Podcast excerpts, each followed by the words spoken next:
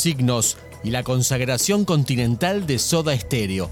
Ese es el subtítulo del libro Uniendo Fisuras del periodista rosarino Diego Giordano, publicado a través de la editorial Vademecum.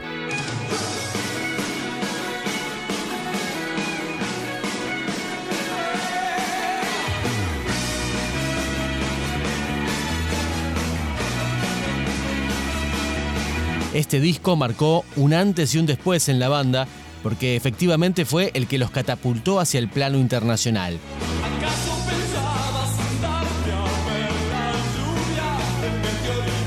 Soy Diego, de rock.com.ar. Este podcast lo podés escuchar también en música.com.ar, en Spotify, en Apple Podcast y en tu plataforma favorita. Y en este tercer episodio vamos a hablar sobre el tercer disco de Soda, Signos, empezamos una nueva vuelta por el universo.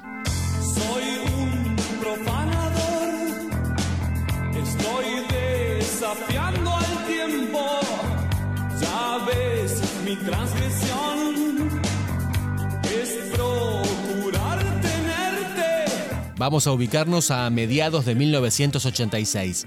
La selección de Maradona se consagraba campeona del mundo en México Políticamente, la presidencia de Alfonsín venía del histórico juicio a las juntas y se encaminaba hacia el punto final y la obediencia debida. Los Redondos lanzaban octubre y Signos se editó a comienzos de noviembre.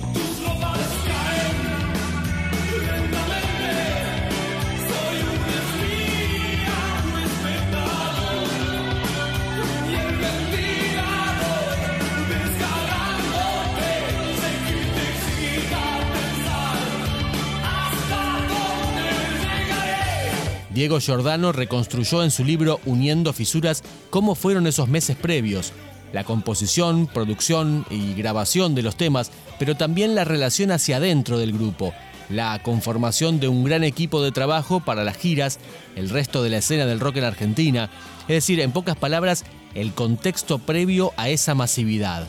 Y esa es justamente la principal razón que lo llevó a Giordano a investigar sobre esa etapa.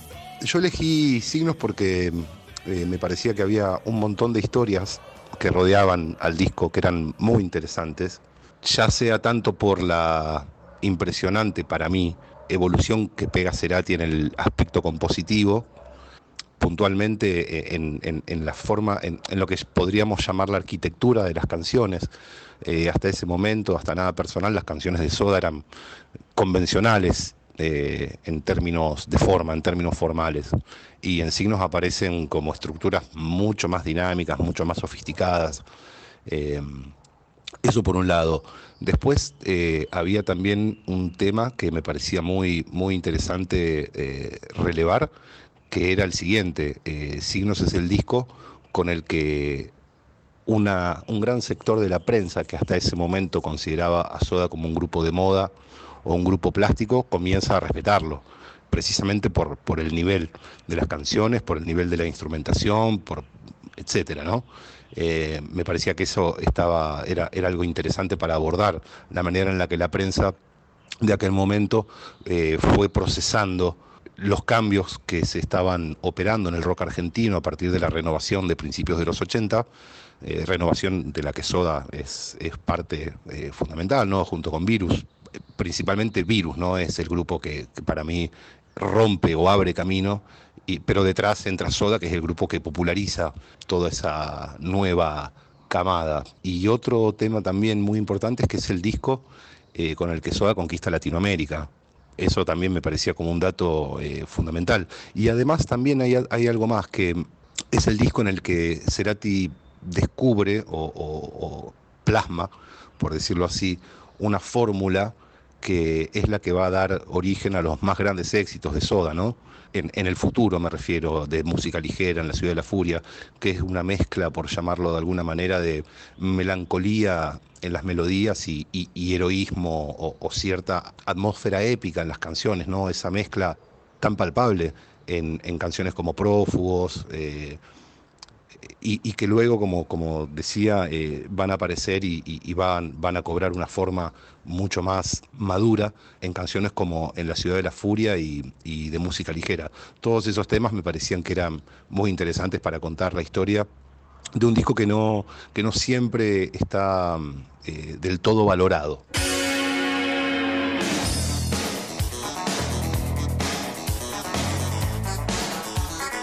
Diego Giordano es rosarino.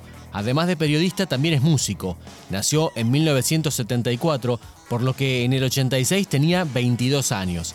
En la charla con Tatiana Scorciapino, Diego va más allá de los aspectos artísticos y de la popularidad, porque este disco marca un cambio en la relación entre los músicos dentro del grupo. Sí, sí, porque Signos es el, el primer disco que Cerati compone completamente en un 90% diría en soledad. Hasta nada personal, Cerati llevaba las canciones, las maquetas, por llamarlo de alguna manera, y se terminaban en la sala de ensayo eh, de manera grupal. En Signos eso ya no ocurre. Cerati lleva las canciones terminadas con los arreglos. Eh, obviamente que, por supuesto, eh, hubo participación tanto de, de Bocio como de Alberti, pero fue mínima en comparación con lo que había ocurrido en los discos anteriores.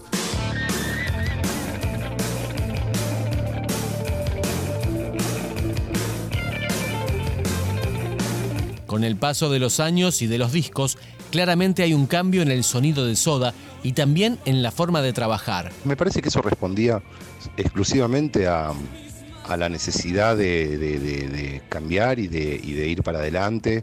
Eh, una lección que calculo, eh, intuyo y, creo eh, que Cerati había aprendido de, uno de sus maestros más queridos, que era David Bowie.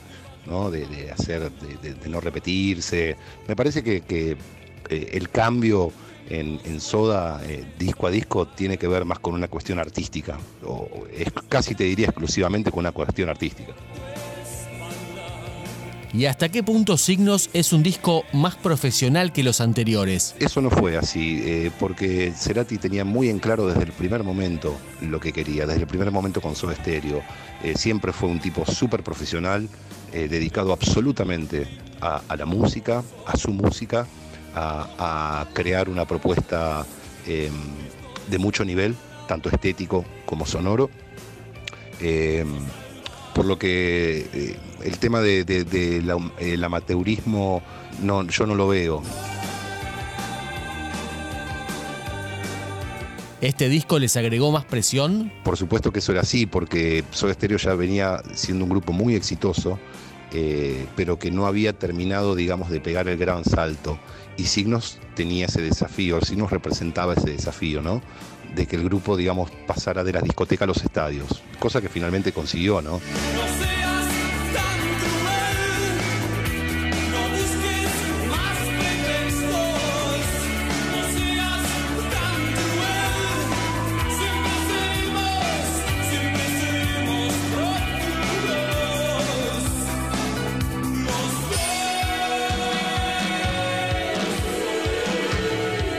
Decíamos que Signos fue el disco que los catapultó y Diego Giordano tiene sus hipótesis de por qué pasó. Lo presenta en su libro y también nos lo cuenta acá. Prófugo fue la llave, la llave maestra con la que el grupo, una de las llaves maestras, pero quizá la principal con la que el grupo eh, accedió al mercado latinoamericano. A mí me parece que por la manera en la que fue grabada la canción, el grupo se dio cuenta rápidamente eh, al momento de entrar a estudio que que tenían una bomba entre manos. Obviamente ahí es muy importante la participación de Fabián Quintiero eh, en los teclados, ¿no?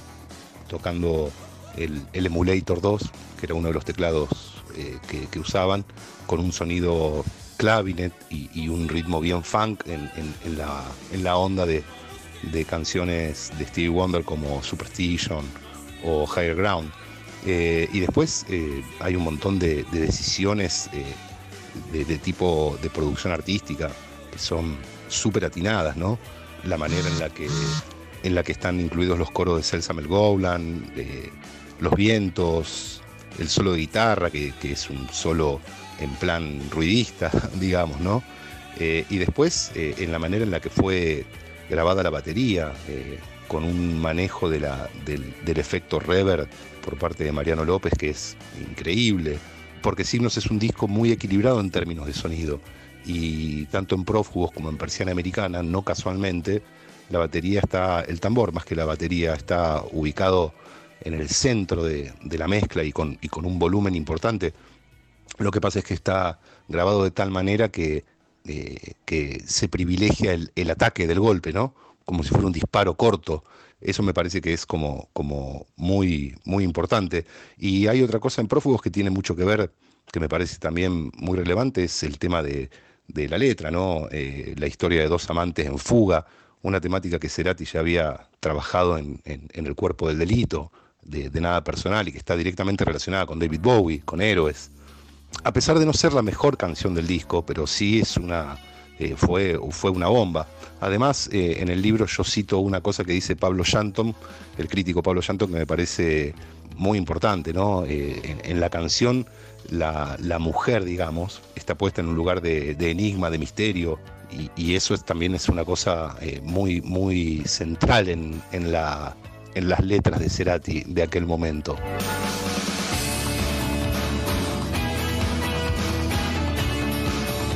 Los tiempos cambian y obviamente la industria no es la misma ahora que allá por mediados de los 80 Mirá lo que nos dice Diego sobre el apoyo y sobre la exigencia de la compañía discográfica. Es relativo.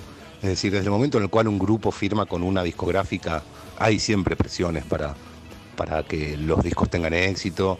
Este, lo que pasa es que, bueno, yo ahí en el, en el libro cito eh, un testimonio de Richard Coleman que me contó que en los primeros años de su amistad con Gustavo, cuando eh, estaba empezando su estéreo, Coleman tenía como una postura muy radical de no, de no transar, por llamarlo de alguna manera, con las discográficas y que Cerati, eh, me contaba Coleman, le decía que su idea era ingresar a las discográficas y por ende al mercado y desde ahí, una vez que eh, el éxito le, le diera autonomía, le diera poder de decisión, ya sí empezar a hacer una música más interesante o más sofisticada.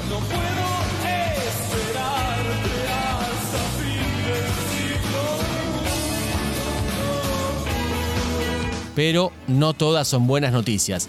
Tantos ensayos, tantos shows, las giras, las horas de convivencia, los egos, los roces. Los músicos tenían que aprender a convivir. Obviamente el grupo funcionaba a nivel artístico y a nivel comercial. No había, eh, en el caso de Soda, problemas en cuanto a, hacer canciones pop, a hacer canciones eh, populares y, bailables y el grupo funcionaba, funcionaba bien. Lo que pasa es que, como pasa siempre, digamos, cuando un proyecto empieza a generar mucho dinero, es inevitable que surjan problemas y tensiones. Y más en, el caso de un grupo como Soda, en, el cual toda la, cuestión compositiva, artística, recaía en una sola persona. Y también hay que tener en cuenta lo que fue pasando en la, evolución de la carrera, digamos. Eh, al principio funcionaba el grupo obviamente bajo la dirección de Cerati y luego eso se fue cada vez acentuando más y cuando empezó a aparecer el dinero era lógico que, hubiera problemas, hubiera tensiones.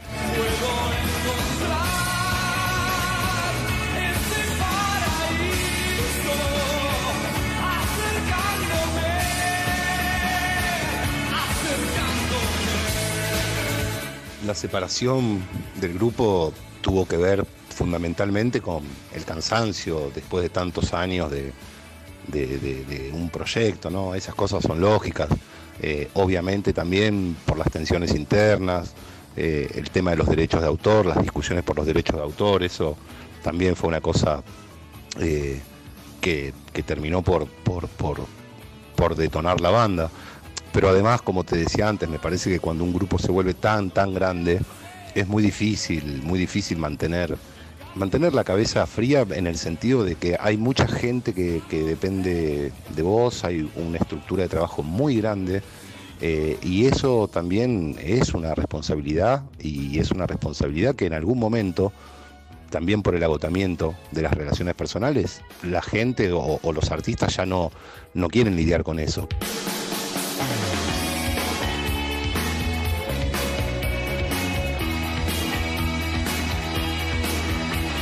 Si nos ponemos a analizar a Soda tantas décadas después, Sabiendo qué carrera artística desarrollaron los tres integrantes una vez disuelto el grupo, queda bastante en evidencia la diferencia de aportes de cada uno. Si a eso le sumamos los roces internos, ¿por qué Cerati mantuvo la banda tanto tiempo? Digamos, los discos eran buenos y eran exitosos. La, respuesta es esa, se me ocurre. Porque por otro lado, quiero decir, hay que reconocer también eh, el aporte tanto de, de, de, Bocio como de Alberti, principalmente de Bocio, ¿no? que con el tiempo a lo largo de la carrera fue perfeccionando su manera de tocar y además también compartiendo la producción de algunos, de algunos trabajos con, con Gustavo. Me parece que viene por ahí el asunto. Lo que pasa es que, bueno, llega un momento en el cual se me ocurre a mí, ¿no? También después de haber investigado y leído, cuando un proyecto se vuelve tan gigantesco, tan grande, hay tanta, tanta cosa dando vueltas y, termina siendo un poco una, una prisión, ¿no? Yo, por las cosas que he leído eh, y alguna que otra vez, cuando lo entrevisté a Cerati, eh, yo trabajaba en un diario en Rosario, trabajé 10 años en un diario y tuve la oportunidad de entrevistarlo dos o tres veces a Cerati. Eh, a mí me daba la impresión que, o me quedó la impresión, porque lo entrevisté justo cuando salió Bocanada, eh, su primer disco, ¿no? Solista, en realidad el segundo, pero digo, su primer disco solista después de la separación eh, de Soda. Eh, el tipo me parece a mí que estaba buscando como una libertad que ya no tenía dentro de, del proyecto Soda Stereo.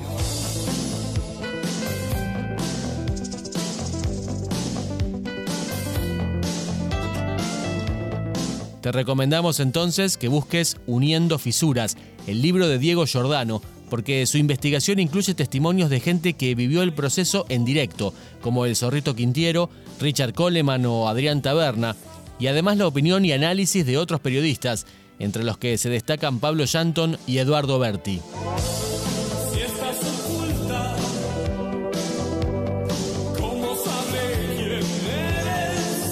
Hasta acá llegamos nosotros. Seguinos en Spotify, en Apple Podcast o en cualquier plataforma de podcast que uses para recibir los nuevos episodios. Nos despedimos. Mi nombre es Diego y te esperamos en rock.com.ar para la próxima Vuelta por el Universo.